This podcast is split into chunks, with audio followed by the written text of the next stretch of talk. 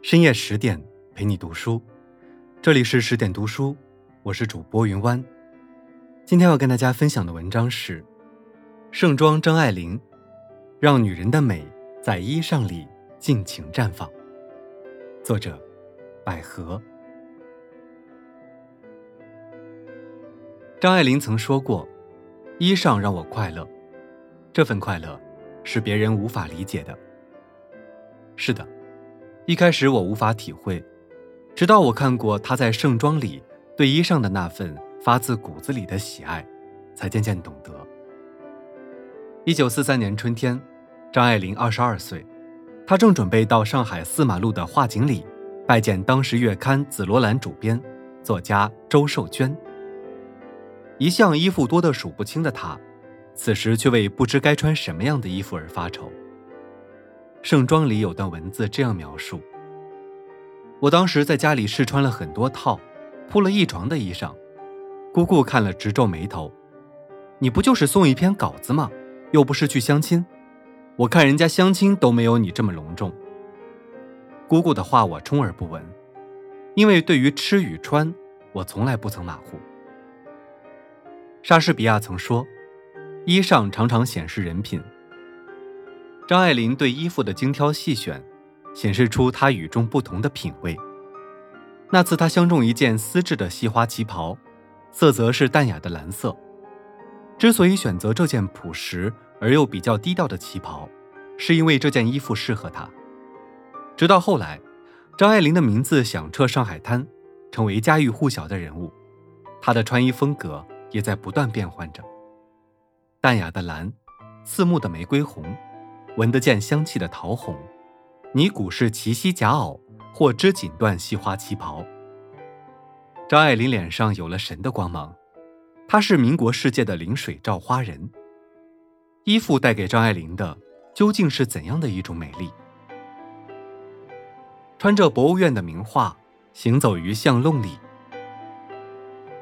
一九四三年五月，张爱玲的小说《沉香屑第一炉香》。在颇有名气的《紫罗兰》杂志发表，该文章使他在上海文坛一炮打响，崭露头角。彼时的张爱玲，任性而又率真，她拒绝自己不喜欢的一切事物，遵从内心的喜好。张爱玲穿着套头的玫瑰红长裙，嫩绿的叶子印在深蓝或碧绿的地上，她就像一幅移动的名画。她走到哪里，都有人对她注目。他从巷弄里经过时，正在玩耍的小孩追着他看。他是快乐的，也是任性的。他喜欢别出心裁，这是一个女人骨子里对美的渴望。那次，张爱玲到印刷厂校对样稿，她穿着一件桃红色软缎旗袍，外罩古青铜背心，长发披肩。厂子里的工人们停下了手里的活儿，跑出来看她。她像一位高高在上的公主，神圣不可侵犯。她骄傲看着这一切，而又窃窃自喜。她心安理得享受着这一刻带给她的无上荣耀。张爱玲说：“我迷恋衣裳，迷恋旗袍。我认为衣裳是一种袖珍戏剧，我就是在借助它才可以完美自如的表演。”对于不善交际的张爱玲，衣裳带给她的。不只是独一无二的美丽，更是她完美诠释自己的另一种语言。初会美丽园，华贵别致的水獭皮。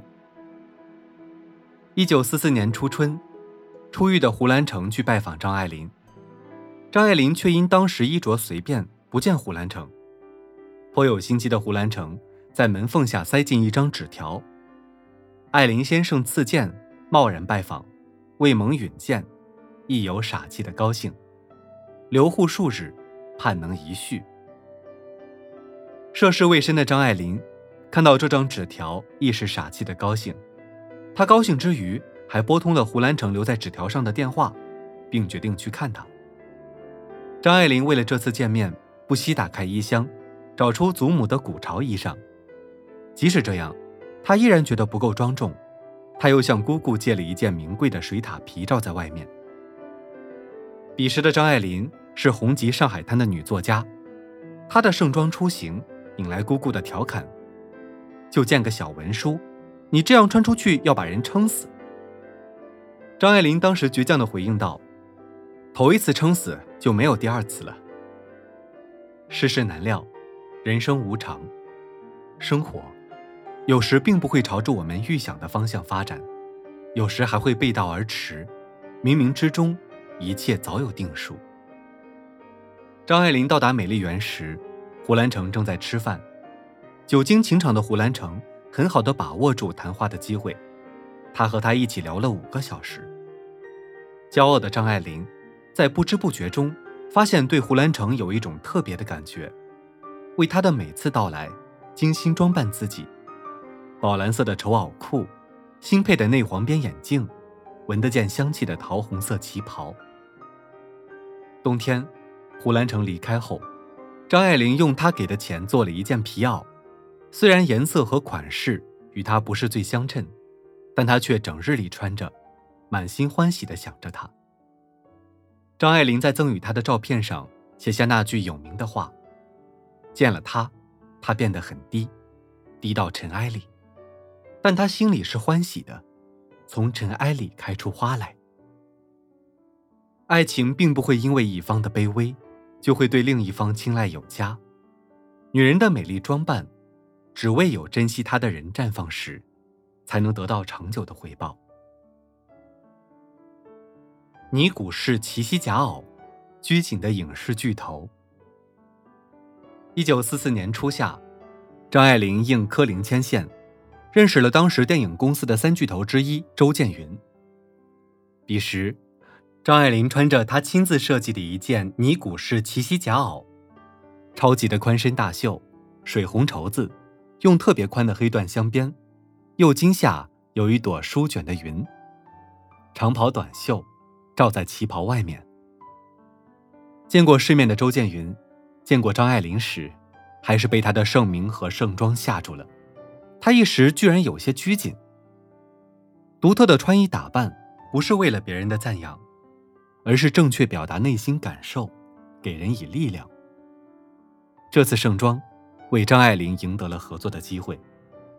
没过多久，《倾城之恋》的合同签订了，该剧轰动了上海，连演六十多场，让更多的人记住了张爱玲的衣服和名字。张爱玲独特的穿衣风格，不只是给人们带来视觉的冲击，更是为他赢得了那个时代的入场券。没过多久。张爱玲接到通知，要陪红极一时的明星李香兰。张爱玲在尘封的箱子里，找到祖上留下来的一件米色薄绸床单，上面紫色的凤凰图案。她把这件床单简单处理过，就成了独一无二的衣服。张爱玲的气质早已超过了明星李香兰，她是天生的衣服架子，不管什么材质，穿在她的身上，都能美得恰到好处。照片中站在张爱玲身后的李香兰显得有些寂寞和委屈。张爱玲不拘一格的穿衣品味，让她把女人独特的美绽放到极致。淡紫色丁香花旗袍又一次绽放。一九五一年，张爱玲以梁京的笔名发表小说《十八春》，引起当时市委宣传部长夏衍的注意。在柯林的介绍下。张爱玲准备见当时的宣传部长夏衍，这时张爱玲又为穿什么衣服而发愁。她穿着那身土布衣裳，在镜子前看了许久，很不满意。姑姑见状劝她：“现在满大街的练宁装、人民服，你不这样穿不行的。”张爱玲拒绝了。她一向对穿衣是极讲究的，这次也不例外。她冒着被批评的风险，找到一件做工精致的旗袍。